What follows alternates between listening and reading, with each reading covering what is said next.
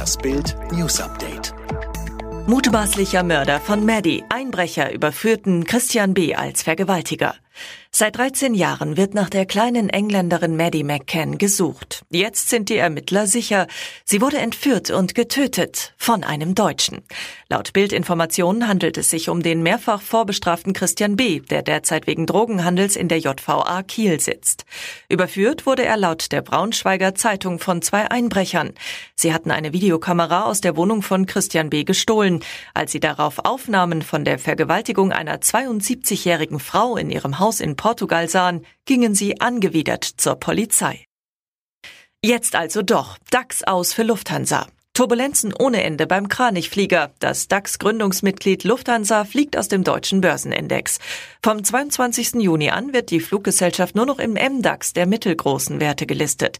Sie gehört damit erstmals seit 32 Jahren nicht mehr zu den 30 wertvollsten Firmen Deutschlands. Hintergrund? Der Aktienkurs des Unternehmens ist, unter anderem wegen der Corona-Krise, seit Jahresbeginn um mehr als 40 Prozent eingebrochen. Die drei US-Polizisten, die tatenlos zugesehen hatten, wie ihr Kollege Derek Chauvin dem Afroamerikaner George Floyd mehr als acht Minuten lang das Knie in den Nacken gedrückt und damit seinen Tod ausgelöst hatte, können auf Kaution aus der Untersuchungshaft freikommen. Die Kaution wurde auf jeweils eine Million Dollar festgelegt. Doch die Beamten brauchen nur zehn Prozent der Summe. Der Rest der Summe wird in den USA für gewöhnlich von Kautionsagenten bereitgestellt, die als Bürgen agieren. Schwere Vorwürfe gegen den deutschen Boxstar Tom Schwarz. Der IBF International Champion im Schwergewicht soll nach einem Bericht der Mitteldeutschen Zeitung am 31. Mai in Lostau in Sachsen-Anhalt eine 26-jährige Frau mit einem Faustschlag niedergestreckt haben. Die Polizei bestätigte den Vorfall. Erste Folge, der SES Boxstall sperrte Schwarz.